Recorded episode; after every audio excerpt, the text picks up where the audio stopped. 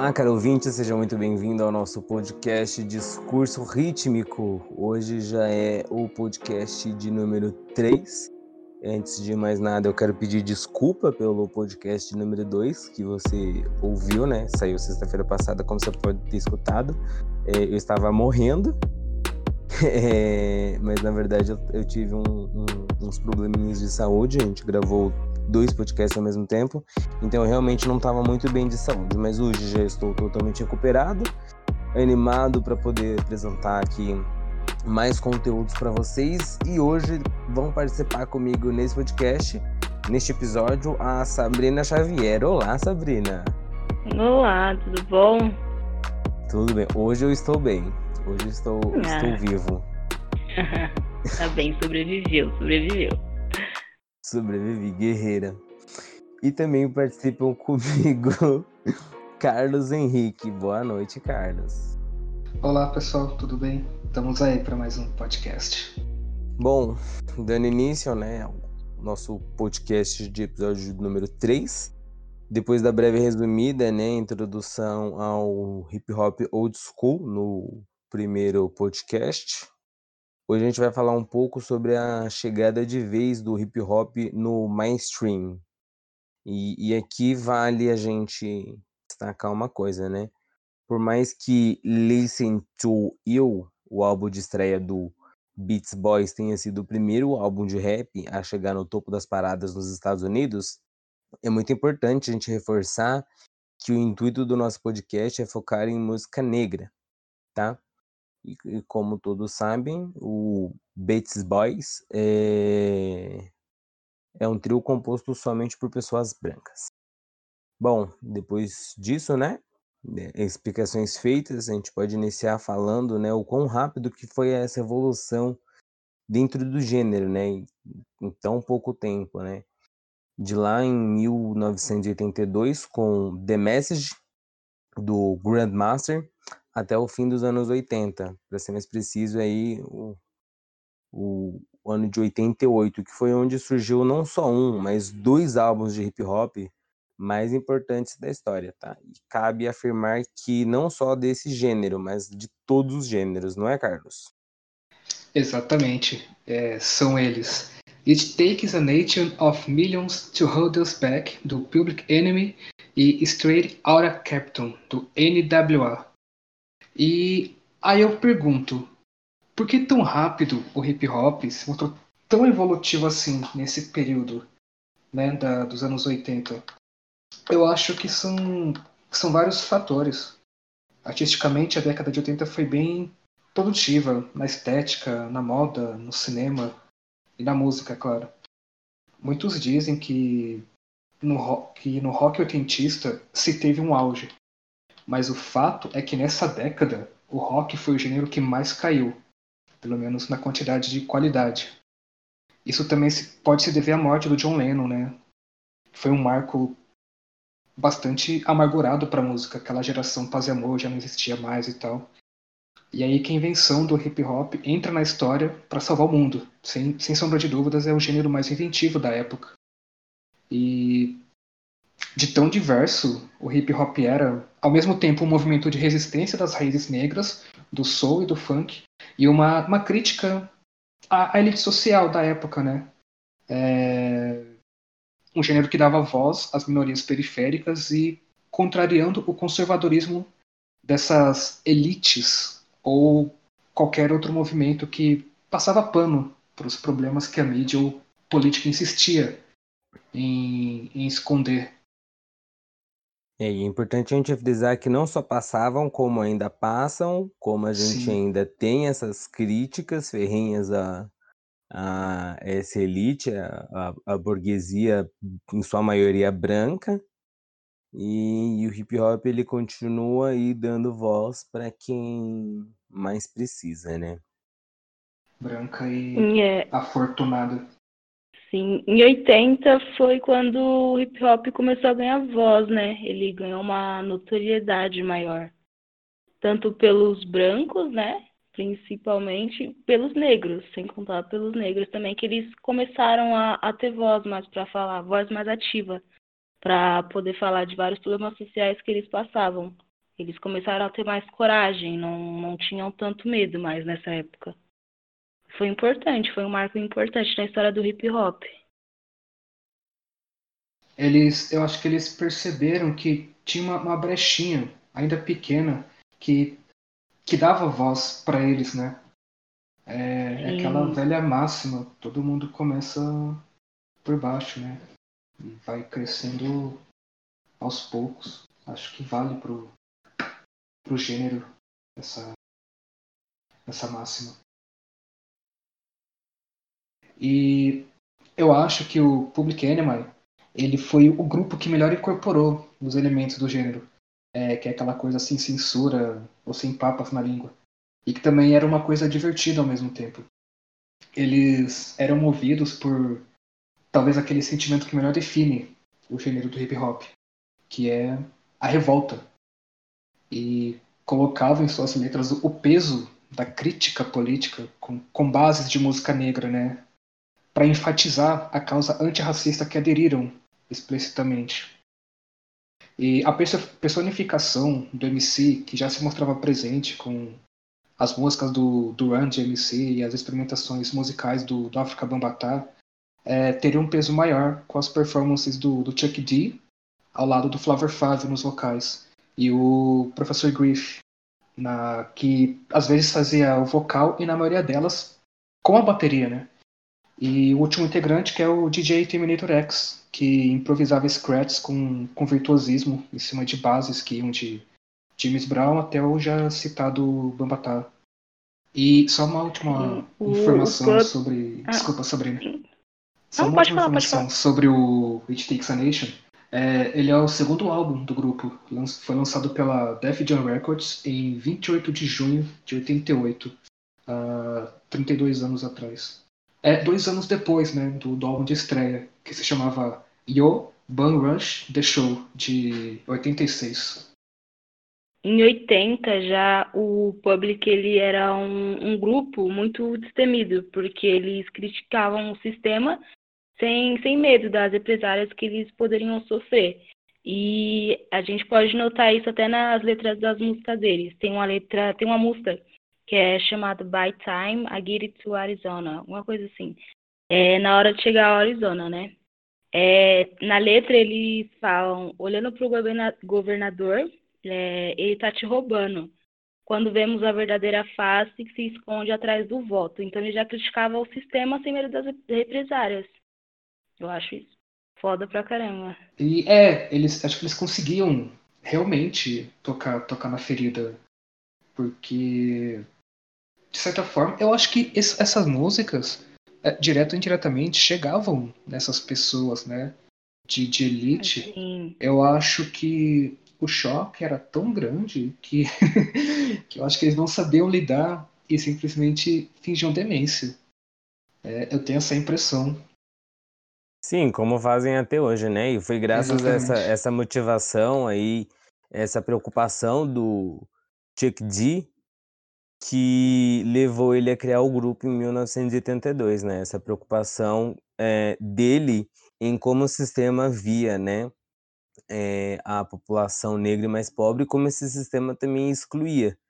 E isso, como a Sabrina disse, né, foi uma das um dos fatores, né, decisivos para que ele tornasse isso na frente da sua das suas letras, né? E levasse esses versos com fúria, atacando sem piedade a tudo e todos. Em Don't Believe the Hype, é, talvez a música mais famosa do álbum, a gente pode definir o, a síntese como seu papel como músico no trecho sobre as armas. Não tenho licença para obter alguma. No minuto que me vem, estremecem Sou o resumo da ópera, O Inimigo Público. E a gente tem aí há, há anos, né, o, os inimigos dos Estados Unidos, que os Estados Unidos eles sempre arranjam, ele, ele, ele tem que ter um inimigo público, né, e ele sempre culpa o inimigo público com os mesmos argumentos. É, no início eram as lá, lá nos primórdios, né, quando acho que não era nem Estados Unidos, quando ele começou a ser colonizado, o inimigo eram as bruxas, né? Tivemos aí a caça às bruxas. Depois veio o, os negros, depois o comunismo e agora continua sendo os negros e os pobres. E sempre continua com a mesma desculpa, né? Que, e, isso é real, existem propagandas que, do, do governo norte-americano que, antigas que falam sobre isso comunistas, eh, tanto dos comunistas quanto as propagandas contra os negros, de que eles comiam comiam crianças, tipo o canibalismo mesmo, ou que eles transmitiam doenças. E obviamente é uma inverdade. E hoje e até hoje os Estados Unidos ele continua aí com esse mesmo tipo de inimigo, né? Continua como inimigo do afinal de contas, né? Estados Unidos é um dos maiores símbolos do capitalismo, ele continua como um dos maiores inimigos o comunismo, mas continua fazendo acordo com a China. Enfim, a hipocrisia, né?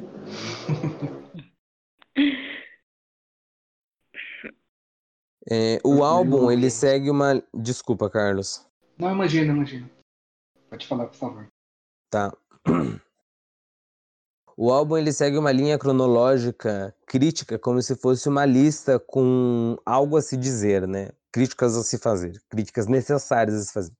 Com faixas que falam desde mentiras que a política e a mídia gostam de sustentar, como a própria Sabrina citou aqui um pouco antes, é, sobre os menos abastardos e até as dificuldades dos sentenciados à prisão sem poder, sem poder algum de defesa. A gente tem aí nos Estados Unidos, todo mundo sabe que em alguns estados a pena de morte ela é liberada e uma pesquisa revelou que a maioria dos casos que foram para o corredor da morte e foram sentenciados, óbvio que essa pesquisa aconteceu anos depois desses casos acontecerem, é, se provou a inocência da pessoa que foi sentenciada, ou até mesmo a, a pessoa ela poderia ter cumprido uma pena menor. A gente tem como, por exemplo, o filme é, A Espera de um Milagre, que o cara ele morre porque ele é negro,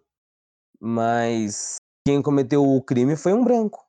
É, olha só, só uma coisa, eu nunca, eu não tinha assistido o filme, estou sabendo disso agora. Uh, spoiler. Mas tudo bem, faz parte, faz parte, faz parte. Desculpa, isso, isso é um Não, spoiler isso, inclusive isso? isso? só mostra no final do filme.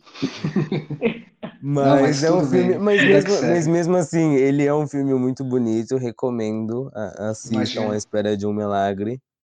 Não sei se ele está disponível em alguma plataforma digital. Mas o SBT vivia passando, Espera de um Milagre. Sim, Nossa, verdade. como passava. Inclusive, quando o Michael Clark Duncan morreu em 2013, eles exibiram, né, como homenagem. E, e é engraçado Sim. porque é um filme que se passa, não sei, acho que década de 20, 30, e só mostra que de lá pra cá não mudou nada, né? Não, só piorou, né? Sim, só piorou. E só piorou, parece que. Posso estar enganado, mas parece que ninguém tá muito interessado em mudar essa lei por lá. É, mas também não me surpreende continuarem com isso. Parece que.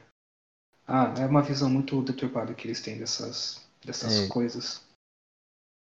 Mesmo com George Floyd e tantos outros, é, como Brianna Taylor, e se a gente for listar aqui, a gente fica horas e horas.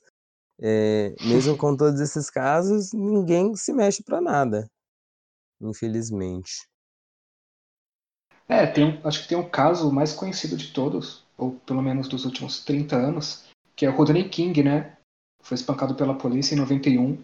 É, isso foi filmado. É algo que repercute até hoje. Os caras foram, os policiais foram presos, foram, não, foram julgados, mas não aconteceu nada. Foram, foram soltos, responderam em liberdade. E ficou nisso mesmo. Hum. É, infelizmente a gente percebe aí que a justiça ela é totalmente falha. Nossa, Exatamente. falha total. E isso tá longe de mudar, infelizmente, né? Porque com tantos casos assim ainda não teve nenhuma mudança. Então a gente tem que lutar bastante para tentar, né, conseguir que mude alguma coisa, porque é difícil. Difícil. Sim, bom, mas voltando aqui pro assunto, desculpa a militância, mas vai ter muita militância, afinal de contas a gente tá falando de um podcast sobre rap. Se rap não é militância, você tá escutando o som errado ou você é branco. É isso. Bom, a gente pode resumir que o álbum, né, ele eternizou o hip hop de forma politizada e igualmente irreverente, né, mostrando que as diretrizes da crítica social para os grupos posteriores que surgiriam não muito tempo depois, fazendo do grupo uma ponte entre a velha e a nova escola do hip hop norte-americano, que é, na verdade, o, o estadunidense, né? Não, não, temos relatos de rap Isso. no Canadá. Vale destacar isso. Ou talvez, te, ou talvez temos, né? Que eu acho engraçado, porque vira e mexe aparece um, um, um, ator, um cantor, e aí você acha que ele é norte-americano e ele é canadense. Eu nunca sei quem é quem. Exatamente. É, tanto que eu descobri esses dias com o Drake. Drake é canadense, É cara. canadense. Pronto, já achamos um, um- um lado do, do hip hop no Canadá. Ah, mas é, é, é recente, né? Então, acho que ainda não tá dentro da, do que estamos falando agora. Porque, de fato, começou nos Estados Unidos. Acho que naquela época não tinha nada, nenhum canadense do hip hop, não que eu me lembre. É, não, É. é, acredito que não mesmo também. É. Bom, e quem foram os influenciados com isso? Ah, pouca coisa. É só Snoop Dogg, Beast Boys, RZA, Wu-Tang Clan e Racionais, né? Que inclusive abriram show pro grupo na, na primeira vinda deles ao Brasil, em 91. E a lista é extensa. É extensa. É, por fim, vale sempre reforçar que é daquele típico álbum sempre lembrado em lista de melhores de alguma coisa. Só para ficarmos em duas revistas importantes, ele está ranqueado na posição 48 dos 500 melhores álbuns, segundo a revista Rolling Stone. A posição mais alta de um álbum de hip hop. E a mesma publicação o colocou em 12 numa lista de 100 melhores álbuns da década de 80. Enquanto o portal de cultura pop Slant Magazine ranqueou em terceiro numa lista do mesmo período, atrás apenas de Purple Rain, do Prince, e Thriller, do Michael Jackson. É, e essas, e, essas listas, né, essas, essas listagens, elas querendo ou não, elas são importantes, né? Pra gente saber sobre como. Porque, afinal de contas, essas listagens elas são feitas pela crítica. E é sempre bom a gente escutar crítica. Óbvio que são críticas construtivas, né? Não, não é sair metendo o pau aí em todo mundo, que isso daí não é crítica. O nome disso é ser pau no cu. E, inclusive, eu acho que muitas pessoas não gostam de, de, de listas, eu particularmente gosto bastante, é pelo simples fato de não estar na ordem que a pessoa gostaria de ver, né? O, o seu álbum preferido. É, mas, obviamente, não é uma lista pessoal, é uma lista feita por 100, 200 pessoas. É, só de estar na lista já é alguma coisa. Eu mesmo descubro muita coisa lendo listas. É, eu me baseio por elas. Inclusive as da, da Rolling Stone, que são excelentes. Eu super recomendo é, ver essa lista de 500 melhores álbuns. Tem uma de 500 melhores músicas também. Tem de vários, vários temas. É, eu acho que lista é um, é um ótimo guia para conhecer música. A lista, é, eu, eu não tenho da, a, os dados exatos dela, é, mas eu acho que tem uns 20 ou 30 álbuns de hip hop nessa lista. E eu acho que eu cheguei a escutar todos e é, realmente eles. É justificável a entrada deles nas, nas listas, dessa lista específica. É importante lembrar que se tá na lista é porque é um conteúdo muito relevante, né? Um conteúdo muito bom, porque se não fosse tão bom, nem entraria nessas de 500 melhores. Ia estar Sim. esquecido. E tá presente até hoje. Eu acho que essa, esse tipo de lista também só, só eleva o, o culto do álbum, né? Só, só mostra o, o, quão importante ele é e o quão necessário é escutar uhum. eles. E principalmente esse do Public Enemy, né? Que é o. Não à toa, é o mais bem colocado do gênero. Porque eu acho que dá para dizer com, com tranquilidade que é o álbum mais mais importante do gênero. Pode não ser o melhor, é, pode não ter os melhores singles, o mais vendido, mas provavelmente tem, é aquele que foi o primeiro que deu um pontapé para tudo que viria depois. Acho Sim. que é isso. Ele serviu de inspiração para essa revolução, né, do cenário do hip hop, porque se já era difícil expressar os problemas sociais, tipo, se é difícil hoje em dia, imagina 30 anos atrás. E eles tiveram é? coragem para fazer isso. Né? Deram cara a tapa e, e só foram. agregaram a música, não só do hip hop, como Sim. tudo, né? Que, que veio depois. É, fizeram Eles várias críticas e, é, críticas e denúncias contra o sistema em forma de música, que é a arte, que é incrível. Sim. E, é, é... Basicamente esse é o papel da arte, né? Muitas pessoas acham que a arte ela é apenas para entretenimento, mas a arte ela não é só para entretenimento.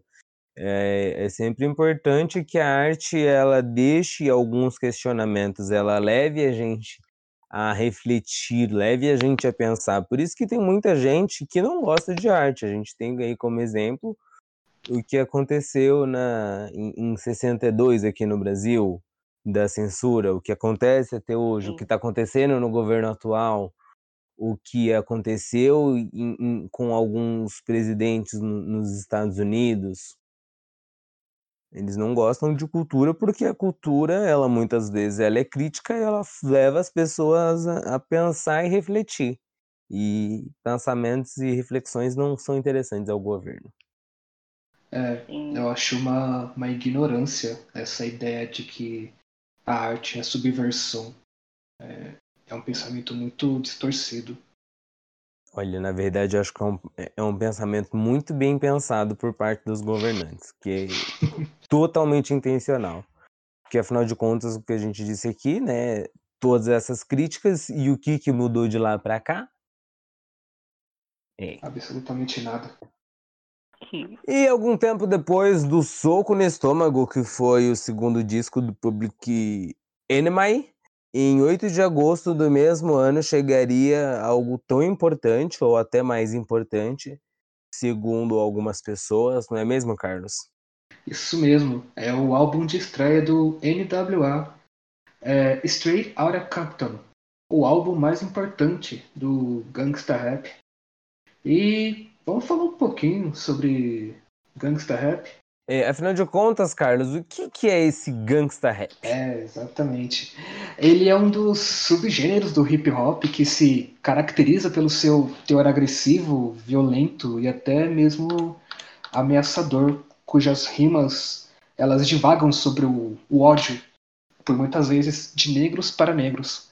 E também enfatiza o estilo de vida gangsta né, nos, nos subúrbios. As críticas sociais, elas não, não eram deixadas de lado nas letras, claro, mas, mas havia algo mais explícito, mais pesado nas letras desse gênero, é, expondo de forma mais brutal temas como racismo, abuso de autoridade, brutalidade policial e criminalidade, uso de armas, gangues, tráfico de drogas, vandalismo, estupro, machismo e desrespeito às autoridades, principalmente a policial. É, e é importante a gente frisar que gangue, ela inicialmente é, eram grupos até na década de, de 30, 40, eles eram grupos de, de pessoas que cometiam crimes ou simplesmente entravam em brigas de rua. E aí, depois de um tempo, ela acabou ganhando outro significado, né? Ainda tem um, uma parte que é em relação à à criminalidade, mas hoje ela tem outros significados, né. e o grupo formado em 1987, composto por seis membros, que são os Arabian Prince, DJ Yella, Eazy-E, MC Rain, Ice Cube e Dr. Dre. Esse Eazy-A lembrou o DJ Chrissy Chris.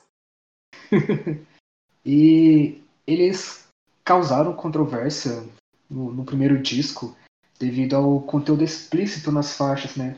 Vistas por muitos como misóginas e profanas, além de uma glorificação barra ostentação sobre o crime e drogas. Como consequência, foi banido de várias estações de rádios dos Estados Unidos.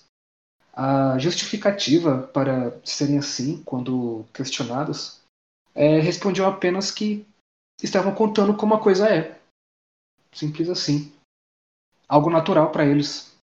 E mesmo assim, não deixa de ser um marco no hip hop, visto que ajudou a dar luz a um novo subgênero.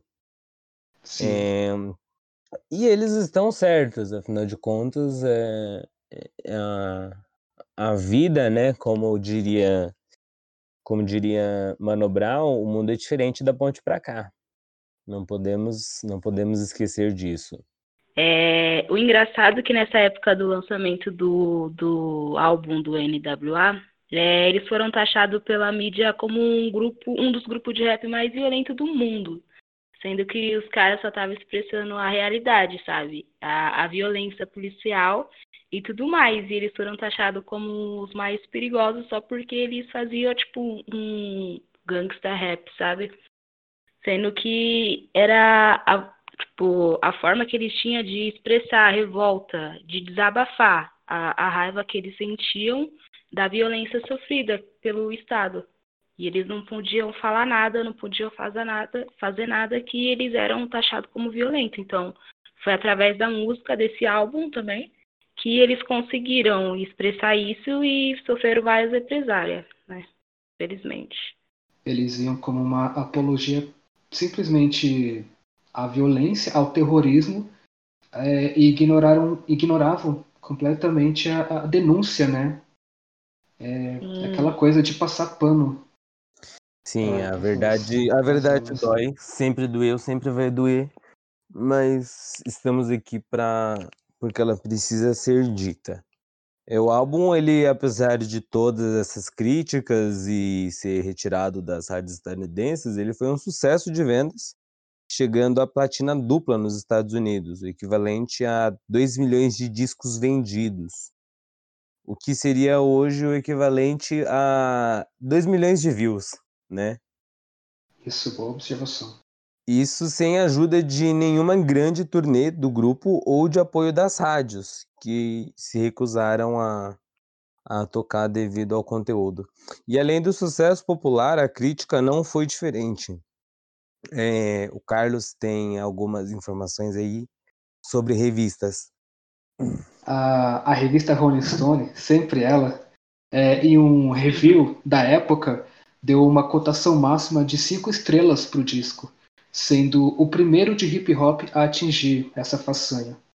E alguns anos depois, naquela lista dos 500 melhores álbuns de todos os tempos, Straight Outta Captain ficou na posição 144.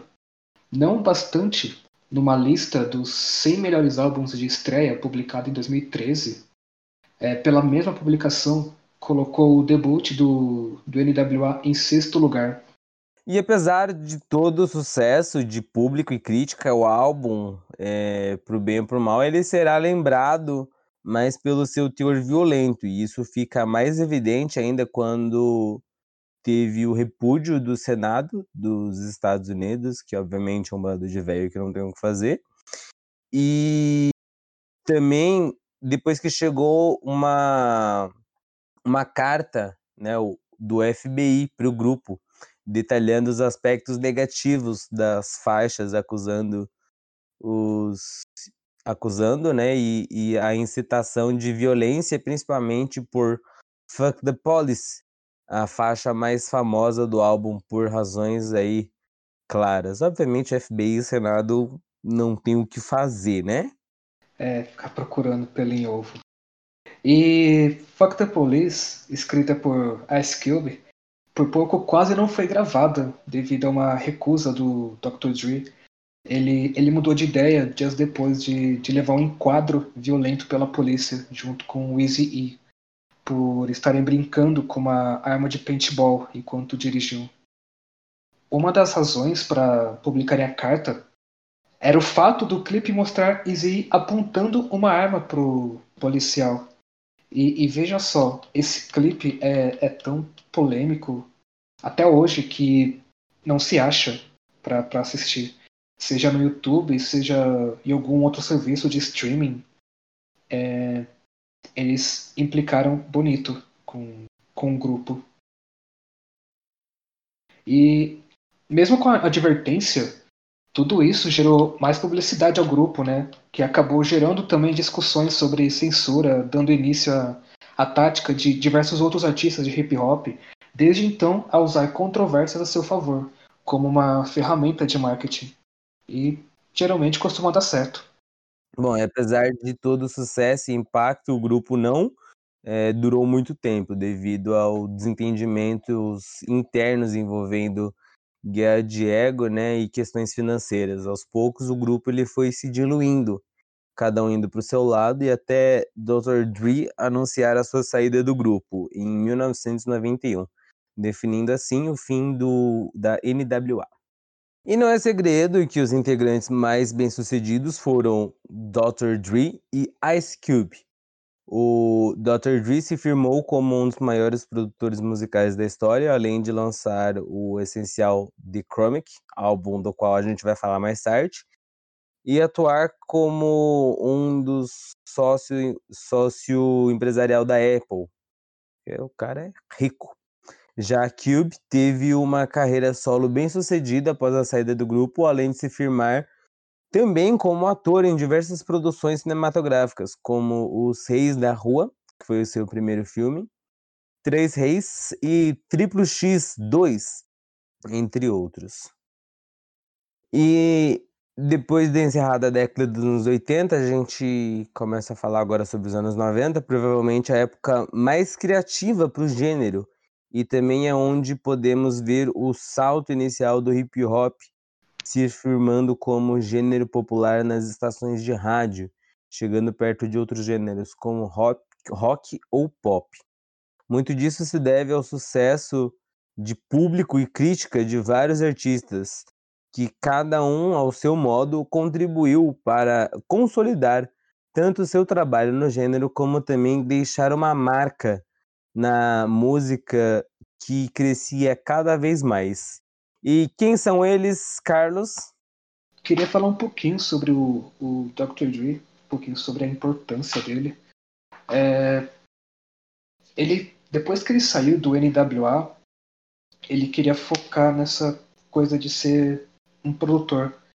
É, mais um produtor do que um rapper de fato. Não à toa ele se, se consagrou como um grande produtor nos anos 90 talvez o, o melhor da época. É, ele era requisitado por muitos que queriam, muitos queriam trabalhar com ele, fazer um álbum produzido por ele, devido às suas habilidades em usar as melhores, as melhores batidas mescladas com, com flow, que é a, a fluidez com que a letra se encontra no ritmo. E também ele foi responsável por revelar novos talentos que se firmariam no hip hop anos depois, como Snoop Dogg, Eminem e o 50 Cent. Vale destacar também que Dre foi o primeiro, em, o primeiro a colocar artistas de outros gêneros da música negra dentro do rap, como por exemplo temos a música Let Me Ride, cujo refrão possui uma pegada R&B, que foi feito pela cantora Jeryl. Essa cantora, inclusive, ela não, não, não é uma cantora muito famosa. Ela não. Não sei dizer muito bem, mas ela não foi uma, uma cantora influente, não, não lançou discos de sucesso e tal. Ela era uma cantora de estúdio, basicamente. Mas, enfim, é, depois disso, virou padrão colocar vocais femininos em músicas de rap. Ele foi o, o pioneiro nessa, nessa característica musical. É, o Dr. Dre ele tem fama, né, de criador de reis, porque ele lançou o Eminem e ajudou também no sucesso do Snoop, do 50 Cent. E ele é do, um dos produtores musicais e rappers mais conhecidos mundialmente e também um dos mais ricos. Se eu não me engano, ele está empatado ali com o Puff Daddy, que lançou e lançou e produziu o, o Notorious Big, né? Que também foi um rapper muito conhecido mundialmente. Sim, sim. É, ele te, tem, teve, né, uma linha de fone de ouvido, é, Beats by Dre, acho que é esse o nome. Ele vendeu para Apple e essa venda fez ele entrar para o seleto grupo de artistas bilionários. Se não me é. falha a memória, ele foi o primeiro rapper bilionário. E olha só que engraçado, ele vendeu para Apple e hoje em dia ele é sócio da Apple, né? O cara não precisa trabalhar nunca mais pro resto da vida. É. O cara ganha dinheiro sem fazer esforço nenhum. Hoje em dia ele é um, um empresário musical. Ele não precisa mais fazer música. Ele tá com a vida feita. É, ele respira e já tem dinheiro. Isso pode acabar até sendo um problema, né? Ter dinheiro em excesso. Que, afinal de contas, como que você vai gastar todo esse dinheiro? Não tem como você gastar, é impossível gastar todo esse dinheiro. Mas confesso que queria ter uma ação, um, uma só, só uma açãozinha da Apple já tá bom. Acho que com uma ação da Apple eu pagava o meu novo celular, que por incrível que pareça é um Apple. Bom, eu vou tentar não me aprofundar muito nesse álbum, como aconteceu no episódio anterior, por achar que cada um deles merece um EP só para eles. Então cabe aí um, um breve resumo sobre a importância da música. Cada um ao seu modo imprime uma característica no hip hop, deixando mais rico. A, a formação do Yutan Clan é, funcionava como um coletivo que era orquestrado e regido por RZA, é, que agia como um maestro e dando espaço igual para todos terem seu, seu momento específico né, de destaque nas faixas além do fato de, de terem matemática, xadrez, histórias em quadrinhos e cultura samurai como influência para compor o trabalho deles. Dá para se dizer que o Yuton Glam ele era um grupo CDF no hip hop e acho que só por isso já, já dava um, um diferencial e um acréscimo ao gênero e a estreia precoce de Ness com seu Almatic em 1994, quando Ness tinha apenas 20 anos, num álbum totalmente cru, é, com uma carga social de quem sabe muito bem o que é viver no gueto, nos bairros afastados, na violência. E acho que dá para resumir o álbum feito por um, uma mente jovem, com as ideias de quem já tem uma bagagem de vida, né? Alguém com muita experiência. E acho que isso fica bem evidente na capa do álbum, né? Uma capa icônica. E é eu acho que vale. Desculpa, Pedro. É, só um parênteses rapidinho. É, eu acho que vale reforçar. Escutem ao Magic. Todos, todo mundo. Escutem, é, ouçam de novo. É um álbum maravilhoso particularmente eu acho que é o melhor álbum de hip hop dos anos 90 e ele parece que foi feito ontem. Realmente é um álbum espetacular. E esse álbum dele, a gente já consegue notar a mudança no hip hop, né? A mudança que eu falo Sim. é na, na pegada mais melódica da, das batidas exatamente, e também até nas exatamente. letras também. É porque o hip hop é aquilo, ele não muda por completo, ele vai se atualizando com o tempo, Sim. né? No álbum do, do Nes a gente já, já nota uma diferença na música. O instrumental desse álbum é muito bonito. É uma coisa diferente hum. do que estava sendo feito na época. Muito bom. E o autobiográfico You Ready to Die é considerado por muitos o melhor disco de estreia de todos, onde B.I.D relata seus momentos difíceis nas ruas antes da fama, da época em que cometia assaltos, confronto com a polícia e também seu envolvimento com o tráfico de drogas. É, geralmente essas mazelas, né, elas são contadas pelo ponto de vista de quem presencia isso. E aqui nesse disco já é diferente, é contado por quem passou por essas experiências, dando um ar é, mais pessoal para as letras. E por último, mas não menos importante, temos o álbum daquele que provavelmente é o único rapper da história com status quase que divino, que é o Me Against the World, do Tupac. Assim como o Where to Die, o terceiro disco de Tupac é baseado em suas relações pessoais, tendo como pano de fundo as acusações de estupro que teve em 1993, o tempo em que viveu na prisão decorrente a essa acusação, além da, da tentativa de assassinato por três tiros após o julgamento. Inclusive, essa história é famosa pelo fato de Tupac acusar justamente Notorious com Puff Daddy e a garota que o acusou de estarem envolvidos nesse atentado. O Tupac, um dos maiores expoentes do gangster rap, surpreendeu a todos na época por entregar um álbum totalmente oposto ao que fez até então. Letras sobre ressentimentos e arrependimentos, relatos pessoais de uma vida conturbada, reconciliações familiar entre mãe e filho, entre outros. É um álbum feito com lágrimas. E bom, é, vamos dar voz à, à maior fã de Tupac, que é a senhorita Sabrina. Você pode dar uma palhinha sobre esse álbum tão importante? Youngest Door. Cara, é. Exatamente. Ah, é um álbum que ele, ele retrata a vida dele, né? O, o tema, o título do álbum já fala tudo. É ele contra o mundo. E no momento que ele. Né? Exatamente. E quando ele sofreu esse atentado, ele confiava de tudo e de todos, a todo momento. Então, era ele sozinho contra o mundo inteiro, porque ele não sabia em quem confiar. Ele estava desconfiando de tudo e. Cara, é um álbum perfeito, gente. Acho que todo mundo devia escutar, de verdade. O Tupac ele lançou esse álbum, Me Against War, era o tema já, já dizia tudo, era ele contra o mundo, mundo, né? Porque foi quando ele sofreu o atentado lá do, dos tiros a queima-roupa e foi quando ele não confiava em ninguém.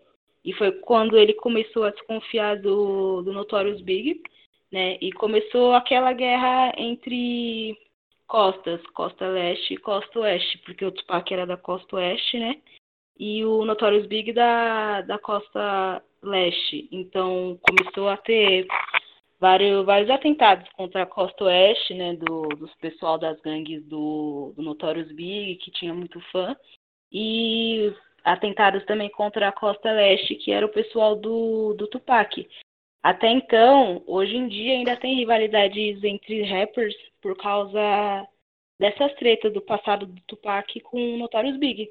E o assassinato dos dois, acho que tem, tem muito envolvimento, muito envolvimento da mídia, né, no, no caso, porque a mídia contribuiu muito pro, não é pro desacerto, mas para essa inimizade dos dois, porque a mídia falou que o Tupac estava tendo um, um caso com a mulher do Notorious Big, que não era verdade.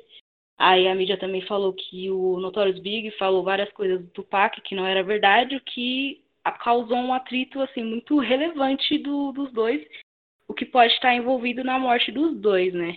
E infelizmente dois rappers morreu. Foi, acho que pelo envolvimento da mídia, né? A mídia distorce muita coisa e acabou envolvendo na morte dos dois também ali. Não só a mídia, mas também acho que a polícia também está envolvida no, no assassinato do, de ambos, né? E até hoje a gente não sabe o que de fato aconteceu, mas tem várias teorias em relação à morte dos dois. E, é, a mídia, é como isso, sempre, né? Ah, como sempre. Ajudando a a disseminar o ódio. Não, mas a mídia contribuiu muito, de verdade, para o assassinato. Não, mas realmente, a, a mídia norte-americana, ela é, é, basicamente um pão e circo. A gente vê bastante noticiário que é, é bastante bastidor de noticiário, que ele realmente é feito para ser um pão e circo. Você pega a CNN, por exemplo, o diretor da CNN trata política como futebol, e ele já deixou isso extremamente claro.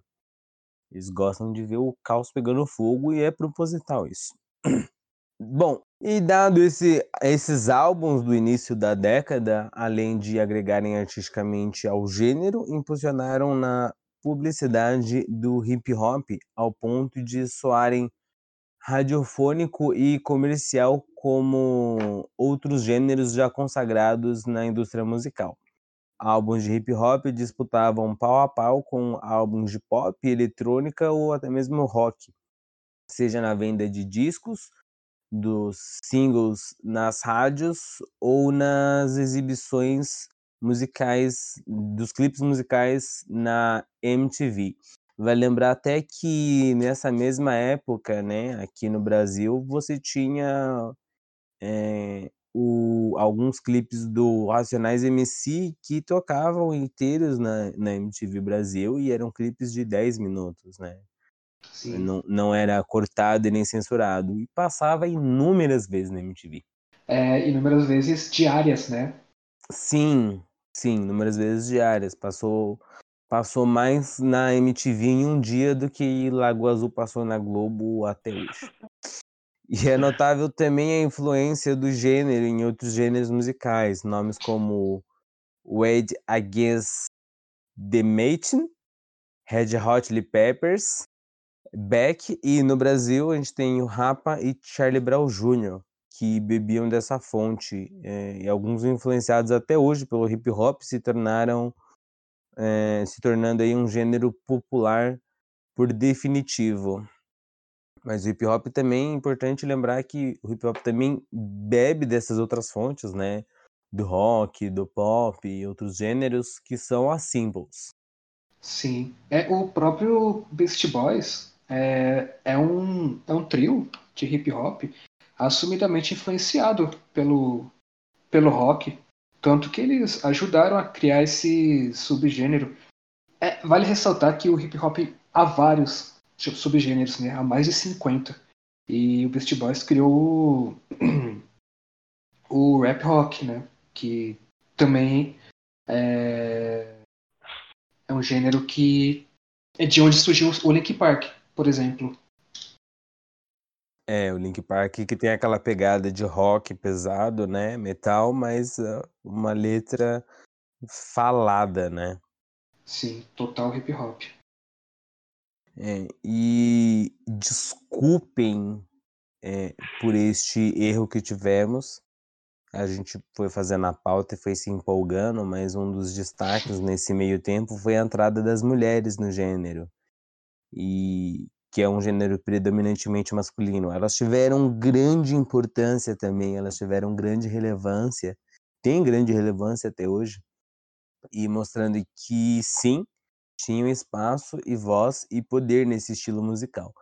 Nomes como Lauren Hill, Mary J. Blind, Missy, é, Missy Elliott, Queen Latifah e entre outros, né, deixaram aí as suas marcas e se igualavam aos homens já consolidados ali no gênero. E devido a isso, elas merecem e terão um episódio futuro só delas.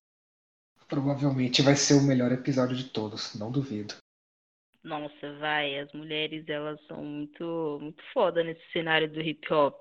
A Lauren Hill, ela não acho que ela não lançou álbum faz uns 10 anos, mas o último álbum que ela lançou é muito atual e todo mundo escuta até hoje. É muito bom. A Mary J. Blige também, ela ela é uma cantora de rap, R&B também. Muito muito famosa, as músicas dela são incríveis também. E também vale ressaltar que das mulheres da década de 90 também teve a Alia, né?